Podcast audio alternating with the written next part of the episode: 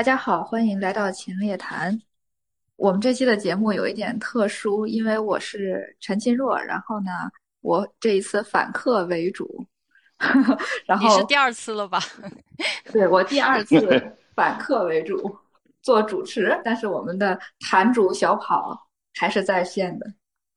大家好，大家好，今天又是一桌麻将。我们四个人其实都已经之前上过节目，但是今天的话题比较特殊，所以交给清若来做主持，我们来客串当嘉宾。对，清若可以介绍一下今天的在场嘉宾。好的，在场的嘉宾呢有我们强烈谈的坛主肖小跑，还有我陈清若。啊，我是在香港的先行投资管理有限公司，然后做影响力投资的。我们这边还有刘小春行长和伊娃两个人，也是曾经来过多次强烈谈的我们的好朋友了。嗯嗯，然后我们这一次的讨论的主题呢是让烦恼成为爱的源泉。这期的活动比较特殊吧，想要说跟这个。金融人文还有影响力投资做一个话题上的一个讨论，所以由我来主持这期的活动。那么我先给大家读一首诗吧，就是我最近刚刚看了《诗经》里面的周颂，就是周朝的一些祭天的诗句，其中呢有一篇文章叫做《天作》，它就是在周朝建都在岐山之后写的一首祭天的诗。天作高山，太王荒之；彼作矣，文王康之；彼卒以齐，有夷之行，子孙保之。我们看一下这首诗呢，其实就是讲周朝建都之后，周天子去经营和安定这一块的地方，让他的子孙们呢可以在这边延续发展。我想先跟大家讨论一个话题，就是我们的祖先对于我们的感情是什么？因为《诗经》啊也好，还有我们看到一些古代的一些文物和器物上面也是，它经常会写到子子孙孙永保之这个话题。那么说，祖先寄予我们的情感究竟是什么呢？哇，感觉这个话题好严肃。不是，对。其实我想说，是如果是对于我来讲的话，可能它不是一个严肃的话题吧。就是想一下，比如说我们的祖辈在一个地方拓荒，建立了一个都城，然后他们还挺辛苦的，然后建立了一片美好的天地，就是向上天祈祷，目的就是让我们可以延续生存在这边，然后子子孙孙可以永保这一片家园。我也想要表明的是。其实它不是一个严肃的话题，至少从我的理解上，就是先祖们其实为我们给予了很多的爱，然后希望我们可以幸福快乐的生活在这片土地上。结果我们现在却这么多烦恼，吃饱喝足了，但是一天到晚的各种烦恼。对对对，小考一下就跳到了我们下面想要讨论的这些话题了。我其实想问大家，就是近期的烦恼。都有什么？要不你先说说自己的烦恼啊？好的。比谁的烦恼多？我们就是内卷一下。我的烦恼可能是说，最近经常见一些朋友们呢，然后就发现朋友们做事情没有什么激情。大家一般来讲就是相望一眼，然后叹一口气。这个事情呢，是我觉得在市场上比较难会遇到吧，而且最近经常会相望叹气。刘院长的烦恼是什么？卷一下，这样比他的烦恼多。我觉得这个确实，现在的人的烦恼好像越来越多了。因为刚才呃，秦诺介绍了这个《诗经》里面的这首诗，我觉得就是说，古人想的问题既简单也博大，也就是说，他们是直接看到了生命的本质。我觉得，就是所谓生命的本质，就是一个保持自己的生命的延续。同时保持这个物种的生命的延续，所以那首诗里面讲的也很清楚，一个是要勤劳的劳作，通过这个勤劳的劳作能够增加维持生命的物质，同时呢也增加子子孙孙传续的物质，所以他这个实际上说了半天也很简单，也就是说自身生命的延续和子孙后代，也就是这个物种生命的延续，怎么通过劳动来创造？这个也可能是影响了整个中华民族的一种思维方式。我们敬祖的同时，实际上是为了子孙后代。所以你去看古代的，无论是《诗经》也好，我们的青铜器也好，都是子孙保之，永保之，都是希望是不断的传续下去。那么你说他有烦恼吗？这个烦恼很博大、很长远，他是子孙后代很远很远考虑的。但是简单吧，也简单，那就是通过勤劳增加物质财富，然后让人能够生存下去。但是呢，我们现在的人呢，可能就是说，应该讲不同的人吧，生活在相对底层的人，他更多的是为了自身的能够生存，能够通过自己的劳动更快的积累一些物质财富。那么可能。收入好一点的人，他的这个从物质的角度来讲，生活无忧，但是呢，可能精神面的各方面的烦恼就会多一些。这个烦恼呢，我相信比我们的古人要正面的词的话，就是说丰富的多。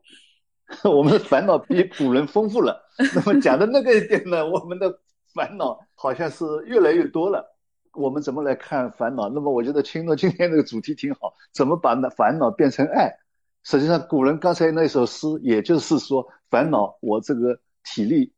要花好多体力去创造财富，很烦恼。但是呢，他把它变成是对子孙后代的期待和爱。那我觉得这个是非常好的。那么现在我们的烦恼是什么？我相信就是说，一个我们怎么能够从大的方面来讲啊，至少从我的角度来讲。我们这个四十年的改革开放能够继续的持续下去，不断的往前推进，为我们自己也好，我们的下一代也好，为我们这个社会也好，能够有更多的创新创业的空间，让大家能够生存的更开心一点。这个是我觉得是至少我这个年龄的人，我是这么想的。因为从我的角度来讲，我是实质性的经历了这四十年的改革开放。从文化大革命进入到改革开放，因为已经懂事，已经工作了，所以我非常珍惜，非常珍惜这四十年的成果，不想失去这四十年的成果，而且希望这四十年的成果能够进一步往前发展。所以不仅仅是某种程度来讲，不是说某一件事情对我会有什么刺激，我的刺激是这四十年，嗯，不能丧失了，嗯。所以如果说是烦恼，我觉得是，至少是我这一代人，这是最大的烦恼，嗯。那么回到我说的烦恼，我的烦恼跟朋友们相望叹气的烦恼，其实也是处于这个时代下我们年轻人一个共有的烦恼，就是我们也是要子孙永保之的。作为在四十年改革开放的成果之下，我们其实年轻的一代心怀着许多的梦想和未来，希望说自己可以在这个四十年的成果之下，能够再做一番的事业。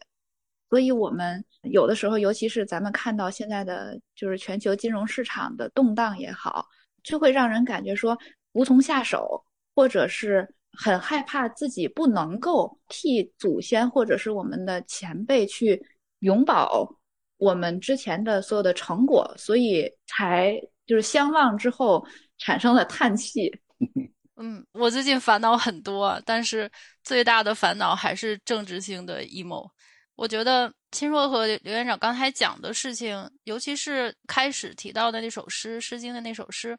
其实我就有一个特别深的感觉，就是说我们现在所关注的事情是越来越小的，或者说人的本性是越来越被其他的东西所覆盖或所掩盖的。那首诗里提到的，其实是一个人最基本的诉求，甚至都不是可以说是人的诉求，是一个基因的诉求。《自私的基因》那本书，它只要。活下去，或者说他只要传承下去，这就是他的唯一的目的，他没有其他的目的。那么人其实我们都不说中国人还是外国人，或者就作为人这么一个物种，他之前的就祖先的那个愿望，其实他是相对于猴子，对吧？相对于动物，那我们人要活下来，这就是一个最基本的基因的需求，或者说是一个人类生命共同体、生命和基因维度上的一个共同的需求。当然啦，就是后面我们进入现代化社会，甚至是后现代化社会，这些基本的生存不在考虑范围之内。但我们就突然间发现，我们所关注的或者是我们所认同的一个共同体的范围越来越小。之前像我们祖先他说，那活着的人，只要你不是猴子，你就是人，是吧？这就是一个生命。但是我们现在，你需要关注你是哪个群体的，你是哪个种族的，你是哪个国家的，或者说谁跟我是共同体，谁跟我有相同的认同，所相信的事情，包括政治上的，以及你对金融的理解等等等等。所以我们现在圈子越来越小。所以你关注的东西也越来越小。那在这种把一个这么大的生命分解成这么小的一个个的 silo 的情况下，你烦恼的事情当然更多。你只要把自己局限在某一个群体内，或者关注某一个观念，那你必然会跟另外一个观念或者是另外一个境遇的人产生冲突。只要有冲突，就会有烦恼。我觉得刘院长说的那句话，我觉得特别有感触，也是我现在最心塞的一件事儿，就是最近的大环境，反正不提了，就是所谓的政治性 emo。我最近也看了很多书，就是也试图从书中找一些答案。我就看那伊赛亚·柏林他写的书，他的意思其实很简单，就是说所谓的进化论，这个不是他原话，我是用我的话来重复一遍，就是说大家可能被进化论这个词欺骗，或者说 confuse，因为。人类社会的发展并不是一路向上的，就我们过去的这三十年、四十年，所谓刘院长说的这些成果，其实它只是一个阶段。那我们经历的过程中，你的感觉是一类，就是不断向上，但它并不是永远的，就是它可能只是在整个历史过程中一个非常短的一个环节。就正常的人类社会发展，也许。它就像自私的基因一样，它只是以最适合它发展的方式发展下去，不管它是不是进步，它也许是退步。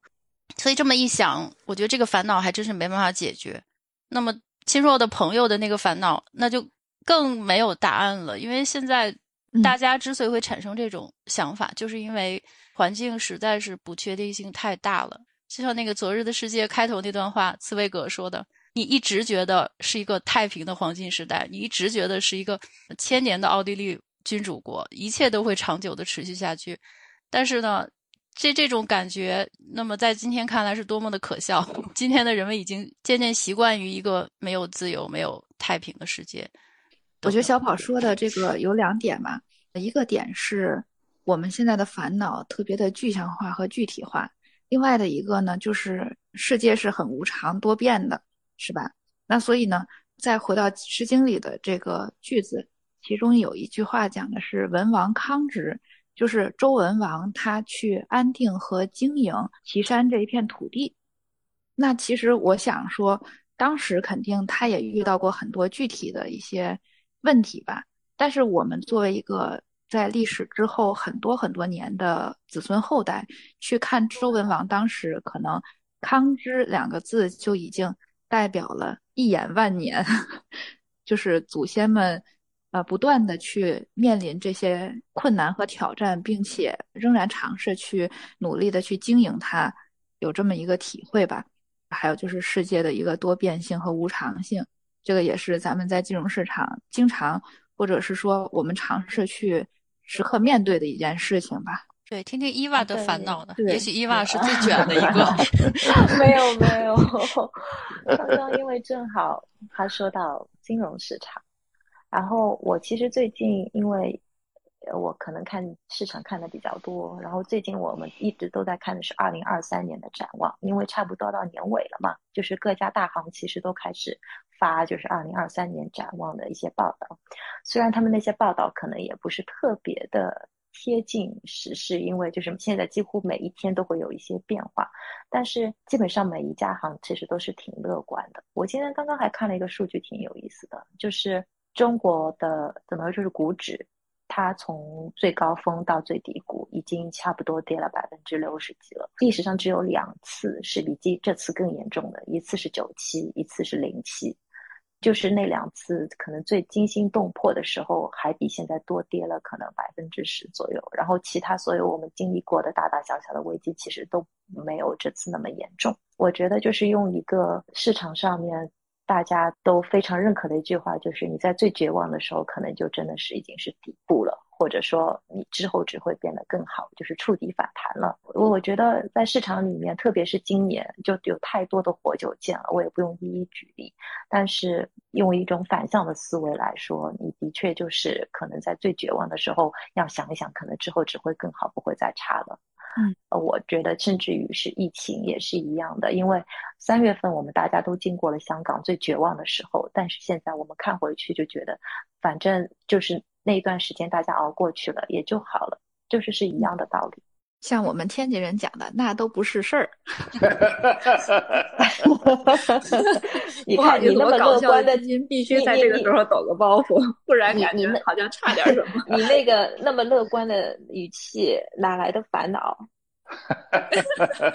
对我到现在也没听说你的烦恼到底是啥，也没什么烦恼。所以他想的是把烦恼变成爱。对，我我去了一下，就是西安的那个草堂寺，它是鸠摩罗什翻译经书的地方。然后在这个草堂寺里面有这个鸠摩罗什的舍利塔。我不知道大家清楚不清楚这个鸠摩罗什这个人物，他的一生其实有很多的烦恼和呃很悲催的状况，而且是很难在短期解决的，甚至他尝试了毕生的这个力气。也没有解决很多他的烦恼和困苦，但是呢，他仍然是一个很有成就的一个人。他翻译了很多的经书，作为一个外国人，他也为中国的佛教做了很多的贡献嘛。那他的那个舍利塔上面有一个牌匾，就写了一句话，就是让我很有启发，叫做“烦恼即菩提”。这个菩提的意思呢，其实是梵文的 bodhi，那 bodhi 呢，其实就是开悟的意思。就所以，我们所说的正得菩提心，就是希望自己可以得到启发和开悟嘛。我们通过就是与自己的烦恼去面对它和分析它，并且就是尝试去看着它、观想它，其实也是在正得自己人生的一些启发和开悟的点。所以我看到这四个字“烦恼即菩提”的时候，其实内心放下了很多的纠结和烦恼吧。所以今天大家在跟我说的时候，我好像也没啥烦恼，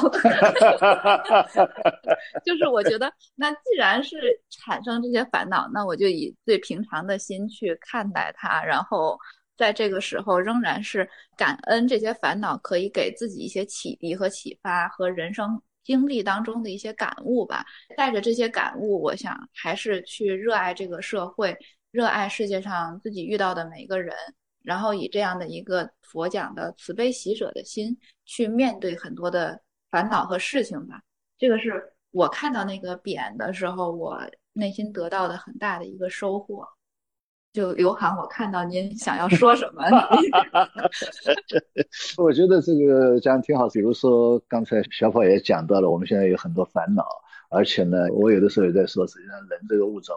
也挺让人悲观的，好像。是在往前走，但是呢，又经常性的发一些旧毛病，而且呢，人人这个物种还有一个很大的特点，呃，喜欢互相厮杀。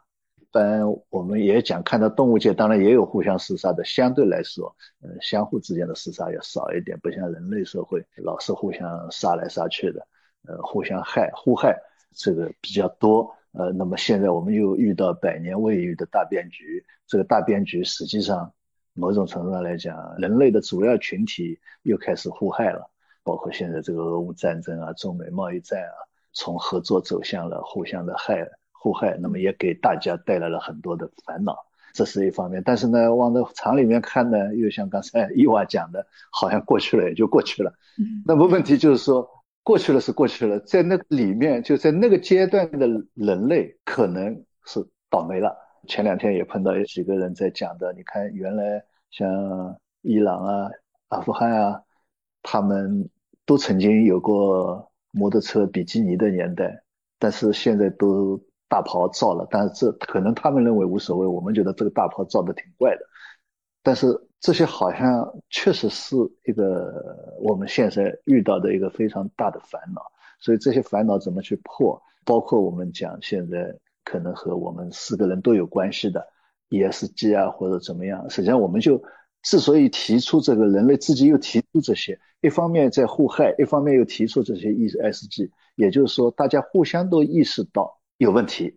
嗯，那么又互相也意识到这些问题实际上对我们人类社会带来了很大的危害，现实的危害和未来的危害，无论是社会治理，无论是这个环境治理，包括我们公司治理，都有很多危害性的东西，所以需要解决，所以才提出了所谓的 ESG。但是呢，提出这个时候呢，往往大家也是基于各自所处于的位置。来考虑的，那么好像在这个当中呢，又有了一个互害的问题。按道理，ESG 应该是相互合作的，但是呢，在这个当中，大家又在互害，所以这个我觉得某种程度上来讲，也是人类的大烦恼，而且烦恼到可能是到我们每一个人。你比如说环境治理，既牵涉到个体的企业，它可能比如说就需要关闭倒闭，那么会影响到这个企业的。不仅是老资本或者是老板，也影响到员工的就业、员工家庭的生活。大到是国家和国家之间怎么在治理环境当中让自己居于有利的地位，害人家最好把人家搞得嗯弱一点嗯。所以这个里面就是一方面，我们又可以把 ESG 放到很高很高的道德高地上来讲；另外一方面又发现，在这些道德高地上的人，往往是想害那些。对他置于道德低地的人，嗯，所以这个里面是交织在一起的，所以这也是我觉得，就是说有的时候觉得人类真是一个比较可悲的一个物种的一个非常大的原因。刘航说的这些话都是我不敢说的，是这样的，就是 ESG 最近的烦恼就是说，经常会有人站在道德的制高点上去诬陷或者是贬损那些被动的站在道德的低点上的人。和社会，然后这个也是最近这两次的 COP 二十六和二十七经常被拿出来提的一件事情。对，这个实际上就像刚才我讲到的，比如说一个企业因为环保关闭了，他的员工失业了，员工家庭孩子都带来了生存的困难。嗯，那么实际上某种上它不存在所谓道德高低低低的问题，它本身在这个所谓的污染企业工作。对他来讲也是无辜的，也是他努力的结果，努力的找到一份工作。所以，我们就说，有些人老是把自己站在这个道德高地，我觉得这是一个非常不道德的行为。嗯，即使是从国家的角度来讲，有些国家之所以他出到这个程度，并不是说他有意为之，因为道德低下才这样，他也是无辜的，也是在自己找着寻找生存。方式的时候走到的这一步，但是走到这一步的时候，发现，但是走到这一步，对整个人类来讲，可能呃是一个对人类本身不太好的一种方式。但是人家已经走过这个阶段了，他刚刚进入的这个阶段，进入到这个阶段就无意当中变成了一个道德的被批判的对象。嗯，所以我觉得这本身也是无辜的。所以这个角度来讲，我觉得以道德的方式来批判或者说指责，甚至于打压。我觉得这个是本身就是不道德的行为。对，哎，一下这个烦恼又多了，提到了我们的伤心事儿。对对，我觉得 ESG 这件事儿啊，就是说，不管是 ESG 还是什么，所有的概念，包括我们现在提出的所有的观念，其实都是呃，只要是人给它做定义，或者说人给它做解释的话，它一定会走样。其实 ESG 它就是个很自然的事情，就是人类社会你要继续生存下去，或者要继续向前发展，就有一些核心的人类几千年来生存的一些基本的规律，那么你是要遵守的。比如说物极必反，对吧？如果你把这个地方污染太严重，你就要揪一下偏；或者说这个什么资本主义力量太强，那么这个工人阶级就要揪一下偏。它是一个从长远来看是一个特别自然的事，是一个人类它作为。作为这么一个物种，它要生存下去。回到那个老祖宗的那首诗，我就是要生存下去。那么我生存下去中间有些细节我要来做，它就是个这么简单的事情。但是 ESG 这件事儿，自从这三个字母被提出来，并且被每个字母有了一个定义，那么只要你用这种定义的语言来表达出来，尤其是用一些政治语言来表达出来，它一定会走样。这就是人的一个特别，我觉得也是非常。非常 对对非常悲观、非常讨讨厌的特点。就像我们都是人，但是你要把人分成亚洲人、欧洲人、这个黑人、白人、这个左派、右派、保守派、激进派、民主党、共和党，就是你要给这人这么一个生命群体来分不同的小格儿，然后把这些格儿放进去。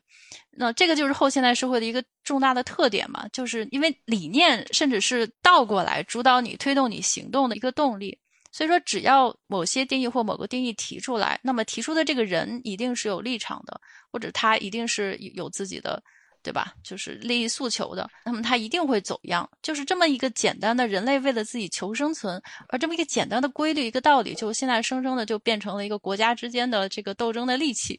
我觉得我对人类也是非常非常悲观的。那我们是不是应该先把小跑给拉回来？哦，我不能对，来伊娃，这个任务交给伊娃了，赶快把他拉回来。我不知道，因为我跟青洛应该就是属于那种相对叹气，当然我们也见不着。但是我们叹气叹了一会儿之后，又会变得非常的开心。为什么呢？就是我们俩现在正在试图从各种理论来验证这个世界会变得更加美好。这个理这些理论包括 这些都是包括星座和星座和什么不过。嗯，对，水逆要结束了吗？对，就类似，因为。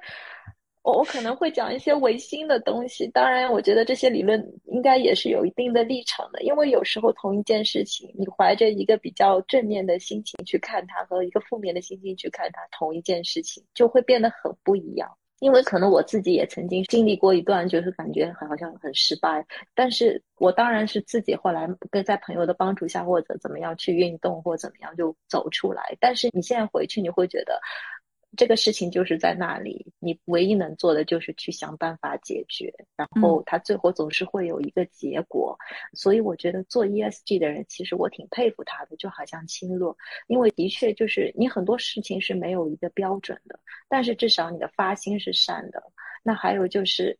就好像小跑一开始说的，就是人类要进步，有一些最基本的东西要遵守。在我看来，可能就是你要做好事，或者是你要诚实，就是这些最基本、最基本的道德，可能建立在那些上面，才是说能让我们往前走，更多的进步。所以，我觉得，就不管你这个 ESG 的投资，你最后你各种投资理论，或者你的结果最后是不是好的，还是说好的大于坏的，但至少你是出于一种善心去做一些事情的话。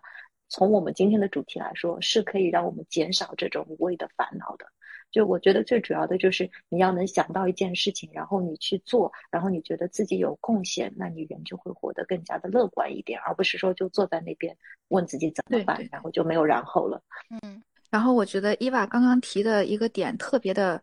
好，就是我们再回到《诗经》里面，其实《诗经》里面就是。宋这一个部分的《诗经》，很多的它都是在讲一个君王如何恭恭敬敬的去祭天的这个行为。其实他想要对我们这些后世子孙表达的是什么呢？就是我们要尊重啊和恭敬的去面对自然、我们的社会和我们身边的每一个人。其实常怀恭敬心会减少很多的烦恼，比如说像在。ESG 行业，我们其实很多的时候面对的是自然，是社会，就 E、S 和 G 嘛。所以，当我们去面对的时候，我们会升起很多的烦恼心，觉得说啊，这个世界很不完美。但正是因为这个世界不完美，可我们如果怀着一颗谦卑的心去面对的话，我们反而是会看到它积极的一面，并且去尝试去做一些什么事情，让我们的这个积极的角度。可以更加的具象化一些。那我觉得这个就是我们在 ESG 行业里的人所共有的一个共性吧，就是不断的去寻求这个积极面儿。刚才伊娃提到的另一点，我觉得也特别的对，就是也许一个烦恼啊，不是我们一两天能解决的，它可能会消磨我们很长一段时间。就好像我们改革开放四十年的时间，它也不是坦坦荡荡的一片平川，是吧？刘航，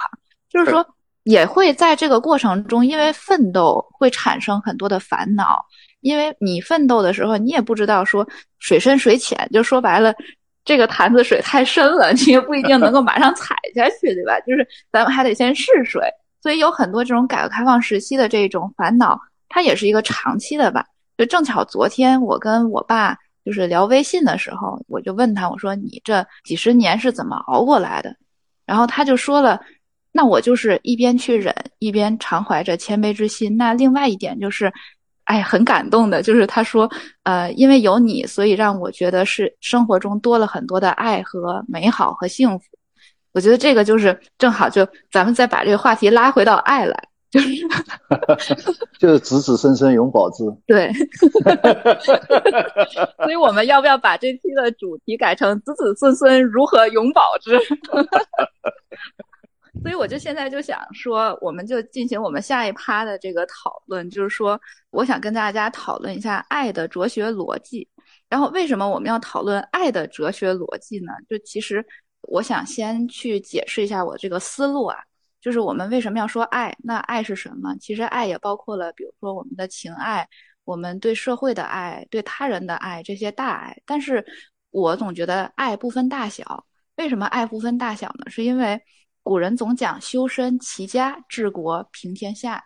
那其实我们为什么要修身呢？是因为我们要自爱自重，让自己的心灵和身体得到滋养，这才是我们修身的一个根本目的嘛。那齐家其实也是代表着我们需要让家庭更加的和睦，我们需要把这个爱放诸在我们的亲情和爱情里面，这样的话，我们的家庭才和谐，子孙才能够快乐的成长。比如说两个夫妻他很爱对方，那么他们的子女就会相对得到一个比较好的教育，那这也是齐家的一个部分嘛。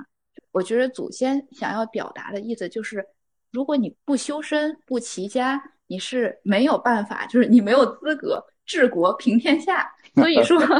在这个修身齐家这两件事，就是治国平天下，我觉得特别看缘分啊。咱们可能没有这个缘分，但是修身齐家是我们每一个人，就是小小的我们都可以做的事情。而它呢，恰恰是治国平天下这些大事情和就刚才刘航讲这个宏观逻辑这个大逻辑上它的一个根基吧。所以我才想要问大家。我们爱的逻辑是什么？就刘航，我看您又想说了。我，没有没有没有没有，我想听你们说的。今天小伙和伊娃说的比较少，我说的多了一点。没事儿，那小跑说，我好像觉得刚才怎么大家都这么乐观，就我一个人这么悲观。那我就尽量乐观一点。爱的逻辑，爱没有逻辑，有逻辑的就不叫爱了吗？我觉得爱不是那种。就首先，你不能用一个道理或一个哲学来解释这件事儿。我觉得它不能用哲学或者用道理来解释，但是它可以用神学来解释。它是一个近似于宗教神学的东西。因为如果我们用道理、用逻辑或哲学来看爱这件事儿，是怎么看都没有意义的。因为哲学和逻辑是。你试图以人的理性作为一个工具的实践嘛，所以它，你任何能用哲学或者道理逻辑来解释出来的东西，只能是对爱这种东西的消解。对，因为爱就是神学的，它就是不能解释的。但是呢。就是爱的表现形式可以有很多种，我觉得这个话题还是会扣到我们之前的很多的烦恼，就是我们刚才讲的一堆烦恼。虽然很悲观，但是我觉得爱其实和这个基因是一样的，它会找到适合自己的方式，最有利于它生存的方式来存活下来。基因和爱，一个是物质层面，一个是精神层面，他们是人类这种物种你能够得以延续的一个最基本的前提。但是基因它是自私的，你不能用任何一个道理或或一个数学方程式来预测它会往什么方向进化或发展。它是自私的，所谓自私就是无脑的，它只是会找到下一个更适合它生存的环境，不管那个环境是我们理解上的好还是坏，它只会往那儿走。爱其实也是一样的。就是为了使人类物种延续，为了使大家能够，就是所谓的人类一个生命的共同体能够延续下来，它也是会往我们不能理解的方向去发展。那么，我觉得他们是非常非常重要的。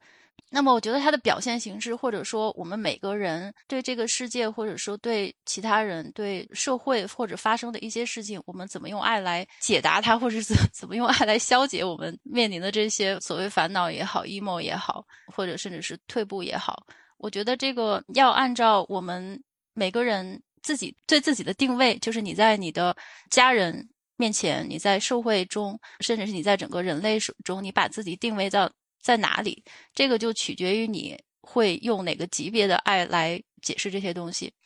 就像那个阿德勒他说，就人类有两种共同体嘛，就是说，你如果把自己看成你是地图上的一部分，就是一张纸，你的爱就比较小嘛。所谓地图，那就是你能看到自己的位置。你比如说，你俄罗斯是在中国的上边，然后这个日本在中国的左边，就是如果你用一个地图来定位你在社会中的位置，那么你就自然会以自己为中心，因为你在中国，那你看别人就是。那日本就是左边，就是比你小，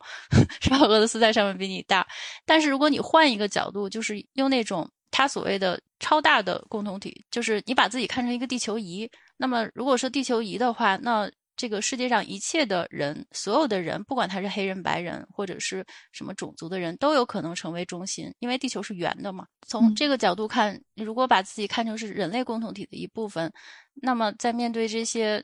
现在遇到的一些我们所谓的看起来很不幸的事情的时候呢，我们可能就要更多的走出一步，就是你要知觉到别人的痛苦。敏感的事情不提，但是我觉得这个其实挺应景的，就是最近的一些环境，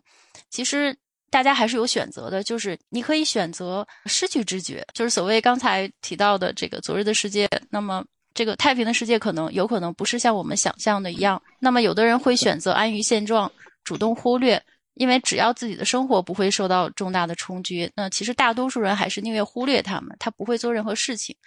但是呢，如果你真的把自己看成是一个更大的层面，不是你自己的家，或者甚至不是你自己的小区的这种情况下，那你是不是会多走一步，或者说保持知觉，保持一些感觉，那么来主动选择做另外一些事情？这个我不深层的说了，但是我觉得。爱归根到底，它是给予你一种精神的力量。为什么就是希腊的悲剧那么美？就是他那么惨。我前两天又看那个美狄亚，就是自己把自己的两个儿子给杀了，为了复仇而杀掉这个世子的行为。就是为什么这么惨的悲剧，几千几百年来大家都这么喜欢希腊的悲剧？那就是因为悲剧就是有人间最大的力量在里面，它让你看到什么是人，就是人性真实的一面。那么在这种情况下，你可以选择当鸵鸟。但是呢，更好的一个方案是你要面对、直面这些事情。嗯，当然，你直面它，你做出一些事情，也有可能败给不可抗拒的命运。但是至少你挣扎过，然后你的精神就胜利了。只要你的精神胜利，你能够欣赏自己的痛苦和别人的痛苦，那才是一个真正的自由。这个也就是爱所谓的升华吧。嗯，能够真正给你力量的部分。哎呀，我觉得小跑说的太让人感动了。就是我其实。小的时候很不理解，就比如说梁山伯与祝英台的这个故事，他们为什么要化蝶？为什么最后中国的悲剧故事都是要以化蝶，或者是羽化，或者是升天到月亮上等等的这一些行为来去解释它？可是按照小跑的逻辑，其实就有了一个很好的、很直观的一个诠释：为什么我们要把爱以这种形式去呈现出来，然后千年去流传这样的一些美好的故事？嗯，我觉得小跑说的特别好，关于就是爱，它不是一个有逻辑的事情。这其实又回到了刚才刘航讲的，就是如果我们要是用爱，就是用道德去评判爱，那我们其实就是在违背爱的初衷了。就是它不是一个有逻辑和一定要去用道德去绑架的一个事物。如果我们要是假设说我们热爱这个地球，我们希望用爱的方式，就是。我们就讲影响力投资和 ESG 投资的这个 intention 嘛，就是初心。我们用爱去包容这个地球，做联合国的十七个可持续发展目标，那我们就更不应该站在道德的高地上去做任何的事情，因为它大大的就违背了爱的这个初衷和它的这个目的。那下面。呃，我看伊娃，对我刚刚想，我听了小跑讲那么多，就是我有一点就感触特别深。你要从别人的角度来看这件事情，我觉得这是我整个怎么说？我觉得我人生当中自己慢慢学会的一个东西。可能小时候就算别人跟你说，你也不会理解，但是你会发现，你看世界的眼光和别人看世界的眼光，以及每个人的情况不一样之下。他对待同一件事情的态度都会是不一样的。我觉得我在香港学到的最大的一个价值观的改变，就是我更加的接受不同的声音。因为我们小时候的成长环境基本上是只有一种声音的，嗯，直到就是来了香港就会知道，哦，就是每一个人有他自己的想法，你是应该尊重的。当然，你可以不同意，但是你也不应该说觉得世界上只能有一种声音。那同样的，其实是一样的。当你觉得自己，你感觉比你更好的人比，你觉得你很悲伤，但是其实你要想想你自己已经有什么了。可能有一些人还不如你，你应该是怀着感恩之心，说我还能在这里做这些事情。这是回到爱的一个本身。我觉得你不管怎么样，一个人先要爱自己。就如果一个人连自己都不懂得怎么爱的时候，你就没有能力去爱别人了。我为什么要说这个话呢？就是因为最近其实有很多人有一些类似抑郁症或者是精神上的一些，不管是焦虑还是什么，就需要看医生、跟医生谈话什么的。然后我身边有一些朋友有一些些倾向，我自己觉得就是可能这些人他们都还不够爱自己。然后他们就会产生这些焦虑，很多人会觉得自己还不够好，同时他就会对未来有很多很多的焦虑，可能有一些人就会变得暴躁。因为我也看了挺多这样的书，就是一般有那个抑郁症的人，他可能另一面其实是狂暴症，他就会对任何的事情都很愤怒。当然，就我不想讲的那么的极端和忧伤，但是我觉得就是大家都是一定要。先从自己做起吧。就我跟青伟经常在谈的，就是说要先让自己变强，然后你才能去保护身边的人。然后关于爱这个事情，就是小跑其实说的很对，就爱是没有理由的。因为就很奇怪，你有时候见到一个人第一眼你就喜欢上他了。就比如我们群里的四个人都是见一眼说两句话，你就会觉得嗯，我们是气场很像的人。就这种事情你也是说不准的。呃，我觉得更多的是你怎么维系这个爱。因为第一眼以及到最后你们能够保持互动，然后发现自己再深入的交流下去，你的价值观，然后你怀着一个很开放的心情去看别人的一些事情，然后你去学习。这样我觉得才慢慢的会变成一种大爱吧，而不是说只有跟你想法一样的人你才会爱。对，嗯，太有道理了。就是之前其实伊娃给我很大的一个触动，分享一下，就是之前呢我在报这个国内的商学院的时候呢，我其实还是心里头很存疑的，因为我从小在国外就是留学嘛。嗯，所有的教育全都是在国外进行的，所以我其实本身是对在国内进行这个商学院教育是心里头有一些排斥感的，就是因为我知道他们跟我很不同。然后当时我去问伊娃，就是咨询伊娃的时候，伊娃就跟我说了一句话，他说：“我觉得越是跟自己不同的人，越可以让我们产生不同的感动和包容。”就是我想说什么呢？就是。就其实我们如果保持开放的心，到最后留下的只是跟我们相同的朋友，那其实我们并不开放。我们其实更应该是保持开放的心，去接纳和尝试喜欢上那些跟我们也不相同的人。这才是一种对自己的一个修行和更加看透自己是谁，然后别人是谁，在之间求同存异，并且感恩和珍惜对方那些跟自己不同的点。就是伊娃说的这些，就哎特别好，就是让我很感动。因为我们经常也讨论这个，就是修身的问题嘛。就好像现在世界变化很快，而且很剧烈。也许它是一个跟历史上的任何一个时间节点，包括金融市场的时间节点都不同，就是都加速的一个时期。那在这个时候，我们其实就是我们最近才讨论有一个点，就是很有意思，就是说我们其实就充耳不闻天下事，一心只读圣贤书。那么从圣贤书之中寻求到的这一种纯粹和爱，还有这些能量，就帮助我们更好的去修自己，然后去面对这个市场，就这个波动的市场，嗯。刘航，您您说两句吧。我觉得也可以兜底。啊，不不不不兜底，这个不能这没有兜底这个概念。我觉得你们这个三个都讲。那就帮我们升华一下。啊，没没没没没没，我我觉得这个前面讲到这个，特别小跑讲这个爱是不能用逻辑和哲学来定义的，或者说它就是没有逻辑的，也不是一个哲学，甚至是要用从神学的角度来考虑。我觉得这个讲的非常好。那么这里面就牵涉到一个问题，正因为你不能用哲学或者逻辑来推理，我觉得你们三个都讲到这个问题，就不能把它道德化，因为一旦道德化以后，实际上就把它哲学化或者意识形态化。如果是这样的话，实际上就变成一个个封闭的东西。我好多事情，我觉得就是说，意识形态化就容易绝对化，容易绝对化就容易僵化。就好比说，我们说，哎，这个东西必须是正宗的。那你一旦要强调正宗，那么就好比说我们讲伊斯兰教的时候原教旨主义，那它就会越来越封闭，使得他自己这个宗教都不能往前发展。但是人类社会本身是一个流动的，我们既可以说悲观，也可以刚才讲乐观的话，也就是说人类社会这条大河总是在往前流淌的。那么中间可能有惊涛骇浪，也可能是风平浪静。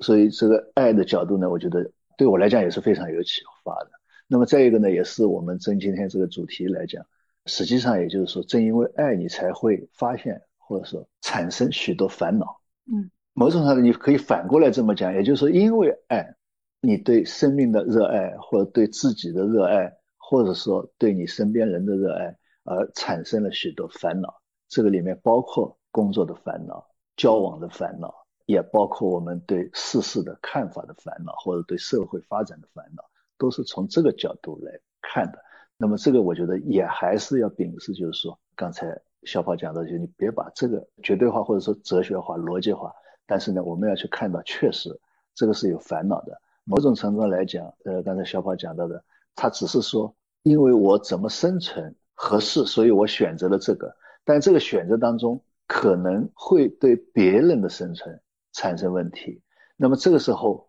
就会有这样一个问题：怎么来认知？刚才实际上小跑也做了这个分析，一种是回避，一种是去斗争。另外反过来也有一种，就是说，既然我看穿了这个，我就无所顾忌，这也是一种做法。某种上毫无疑问，政治家可能就是这么做的。嗯，所以这个当中，那么我们怎么来把握自己？我觉得刚才就是说，呃，小跑也好，意外也好，那个青诺也好。多讲了一个，就是说你还是要有一个基本的对自己的一个定位，一方面要开放包容，去理解别人的想法，他对待他自己，别人在他自己的生存的逻辑当中的一些行为做法，他可能也不是有意的，但是并不等于说，因为他不是有意的，所以我就回避了，或者说。我自己就没有了，因为我还是一个生存的存在物。那无非就是我们人类之间可能怎么来找到这个平衡，我觉得是很重要的。所以如果说那个的话，我们讲因爱而生烦恼，因烦恼，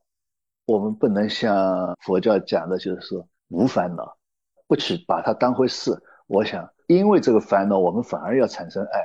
嗯，也就是说，因烦恼。你要有一种悲悯心，悲悯心就是你要主动去做事，而不是说回避这个烦恼。嗯，那么这个做了，就像伊娃讲的，过去了，你再回过头来看，无非就是当时是这么一个状态，但是自己作为一个人生来讲，也就是曾经有那么一个小阶段，当时很烦恼，哪怕是很狂暴，但是过了以后，可能也是一件小事。如果是这样的话，这个人生就会充满爱，也更。乐观一点，所以有悲悯心，并不是回避烦恼，而是应该去想办法去解决这个烦恼。嗯，我大概是这么个想法。嗯，我觉得刘航刚才说了一个点，还有小跑刚才说了吧，两个点，一个点是就像阿德勒这个心理学家，其实现在最近那个日本有一个心理学家出了好几本书，就是被讨厌的系列，就被讨厌的勇气嘛，其实就是在说这样一个问题，就是。当我们产生了这样的一个，就是我们知道，比如说我们的想法跟其他人的不同或者什么的时候，我们知道有可能自己会被讨厌。那我们要以一个什么样的方式去产生这种力量，仍然去表达自我，仍然去反观自我和修正自我的一些事情的同时，让别人或者是让身边的人。能够跟我们就是产生一个一团和气的一个概念，从而呢就是修正了自己心理上的问题也好，还是内心当中的一些纠结也好吧，就是这个点我觉得也是挺重要的。另外一个点就是刚刚刘航讲的这个，就是让我想起了一件事情，就是之前读一行禅师的一些书，他呢就经常在冥想的这个课题里面就强调说，闭上眼睛以后去思考。自己的祖先，然后自己的祖先流淌在自己的血液当中，他们都对我们有很多的寄予和希望，还有就是爱，用这一种方式去唤起内心当中的一些坚定也好，还是已经就是好像自我流失的一种爱也好，所以就是讨论到咱们刚才的这个爱的源泉。我觉得为什么我的这个题目定成了这个让烦恼成为爱的源泉呢？其实源泉我觉得也是一个很重要的一个点，就是我们其实心中每个人都像刘航讲的一样，我们心中都有爱。只是这个可能在现实的一些烦恼当中，我们就看不到了，或者是它就好像是一个快熄灭的小火苗一样，就是我们已经无法觉知到自己还有爱他的能力了。尤其在现在这个乱世当中，我就觉得爱的源泉其实就是在我们自己的身上和在我们自己的内心当中，因为我们像刘航说的一样，讲到了烦恼，其实是因为我们对这个社会也好，对他人，对自己。对我们的爱人都充满了爱，才产生的这些烦恼，所以这个圆一定要画满，就是要画回到 成为爱的源泉，是吧？我觉得这个圆可以画回到你刚才讲的烦恼即菩提。如果没有 没有烦恼的话，你存在的意义都没了。就是就是烦恼和人生存的意义还有爱，其实是一个硬币的两面吧。嗯嗯，对。如果没有烦恼，也就是意外。对，因为你如果没有尝过苦的话，你也不知道什么是快乐。这是我很相信的一怎么说，我自己的一个信仰。你没有吃过苦，你也不会知道快乐嘛。一个人如果从小到大永远都是很顺利的话，那他一定也不是特别快乐的，因为他连快乐是什么都不知道。嗯，就是这样。对，所以说到我们每个人都尝到过苦的滋味，就好像比如说我们每个人都意识过，就是 ESG 的重要性一样。地球就是在暖化，我们每一天都在感受着极端天气对于我们的影响。就是我要把这个话题硬熬回 ESG 来，因为要不然我如何反客为主呢？就是硬熬到 ESG 来说的话，其实我们切身感受上有很多都是关于这个环境问题对我们产生的影响，是因为感受到这一些，而我们不愿意长期或者是子子孙孙。都卡在这个自然环境对于我们的问题和挑战里面。当然，以前就是从历史的角度上来讲，我们永远跟自然有一个相互之间一个小小的博弈和相互之间尝试人和自然合一的这么一些过程啊。但是，我觉得就是因为就是像伊娃讲的一样，就是我们有这样的一个对比和反差，所以我们才产生了想要投身于 ESG 和影响力投资这样的一个初衷。可以讲一下，分享一下我自己的一个做影响力投资的一个缘起。其实就是因为我在大学刚毕业实习的时候，因为那个时候大学刚毕业，其实你生活中就只有美好和希望嘛。然后你在那个刚毕业实习的时候呢，就是我就吃坏了肚子，有点食物中毒，跑去医院去打吊水。然后打吊水的时候呢，就是对面有一个老奶奶死在了我的面前。其实这件事情，因为我家里面一半是医生，其实还好。但是对于我来讲，最让我承受不住的是周围的环境的冷漠吧。就是人们都说：“哎呀，他刚才活着，他现在死了。”就是这一种彻彻底底的让你很心寒的这种感受。但是回过头来想，这个经历当时的确让我产生了很多的痛苦。可我是一直在尝试在这种痛苦中去寻求一种以爱去解决它的一个方式吧，所以才。做了影响力投资，那我的发心就很简单，希望自己身边或者是我所看到的社会能够减少这样的情况的出现。如果我要是保护不了所有的人，至少我可以通过我自己的专业和力量去尝试让他们去世的时候更加有尊严，或者是尝试让他们感受到人生中更美好。就不要有这样的如此冷漠的现象出现在就是我们的身边，让我们看到以后感觉更加的失落嘛。所以就回到一个我们现在所面临的一个状况，就是我们刚刚脱离绝对贫困，在尝试做乡村振兴和农业发展，它是一个现在讲影响力投资里面也是很重要的一个话题。我就想要反问大家，就是在这样一个也是同样刚刚脱离一些苦难，或者是。仍然没有完全脱去，就是你脱去苦难是一个过程，那这个过程当中可能也是撕心裂肺的一个过程，所以就是在这样的一个状况下，我们如何就是在自己的工作事业或者是自己现在在做的事情上，能够一个是产生爱的源泉，一个是去应对这一些我们所面对的挑战，打开一个不同的思路，不要总是相望两叹气。哎，最后要是行动的。对，就是刘航刚刚讲的，这里应该先给青若鼓个掌，嗯，就说的特别的，谢谢大家。那刘航，请继续。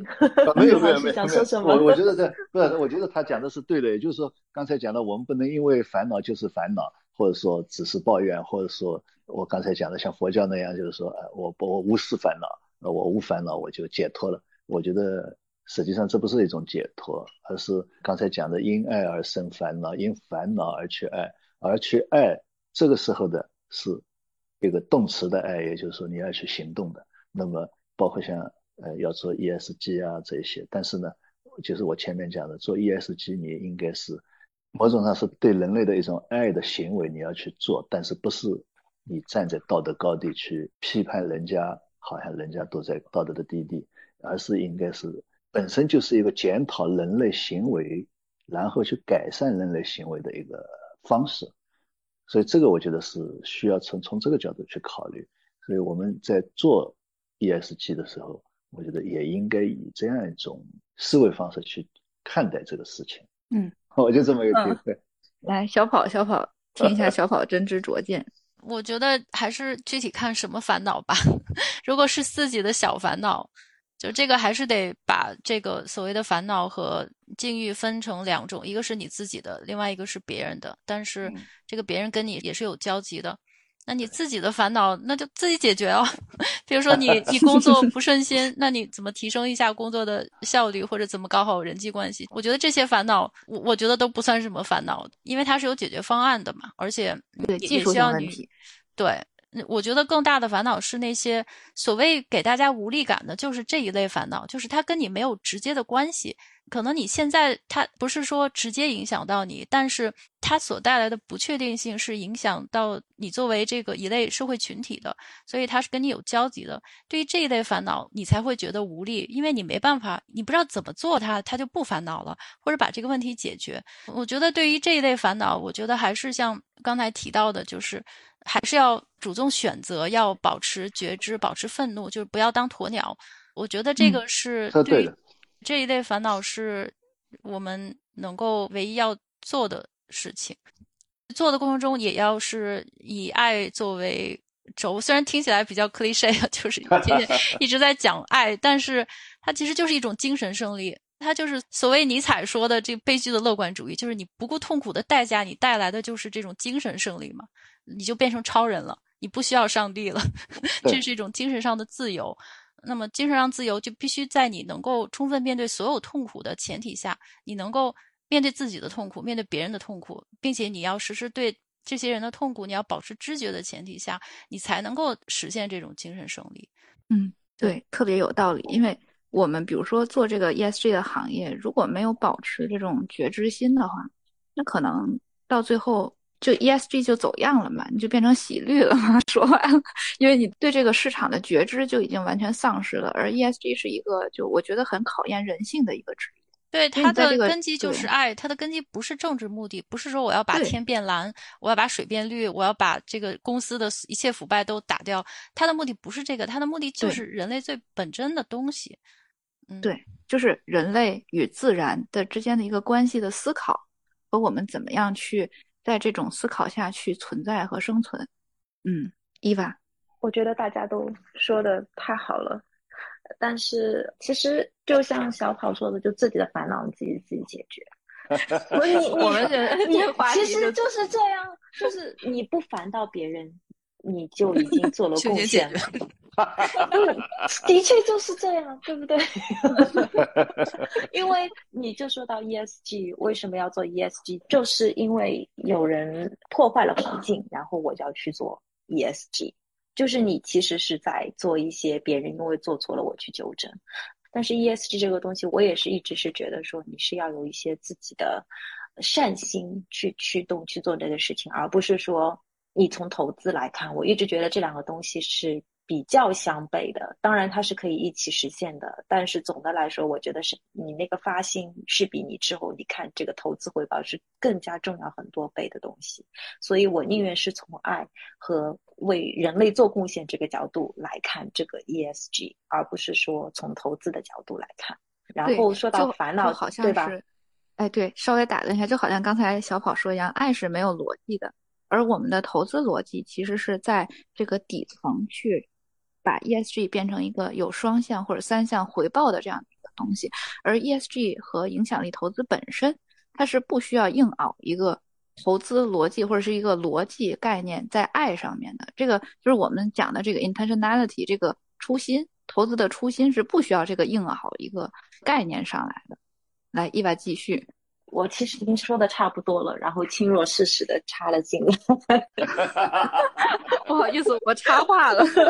不不不不不，我觉得我其实已经把我想要说的都说的差不多了，因为我觉得小跑的关于哲学的那些归纳是已经上升到了一个非常高的高度。但是我比较喜欢用我自己的亲身经历和自己身边人的一些事情来想这件事情。嗯，我其实是觉得。很多时候，你就是寻找一个平衡，因为有一些时候，你觉得你我没有选择的时候，那你可能只能躺平。但是，如果你反而有一些些觉得自己是可以去做的话，那你就要去做。我觉得人其实本质上就是在寻找一种生活的平衡和跟身边的人和社会的这样一个寻找自己的定位的一个过程，这是一个动态的过程。对，嗯。好的，那我觉得我们这一次的讨论也不太多的废话，在这里呢，我就想跟大家和听众朋友们也说一下，这期的话题虽然看似是一个虚无缥缈的话题，但其实在我看来，解决了这样的一个底层逻辑的问题，会让我们的生活、我们与他人的交往沟通，还有我们在工作和事业上的一些行动，变得更加有力量和具有爱。那么也在这里面，希望对听众朋友们每一个人的生活和工作事业有所帮助。那么也希望我们大家作为中华人民，可以子孙永保之，然后活出我们幸福快乐的一生。啊，谢谢大家，好的，然后再见，谢谢大家，谢谢大家，谢谢大家，下次再见，再见，再见，再见，拜拜，好。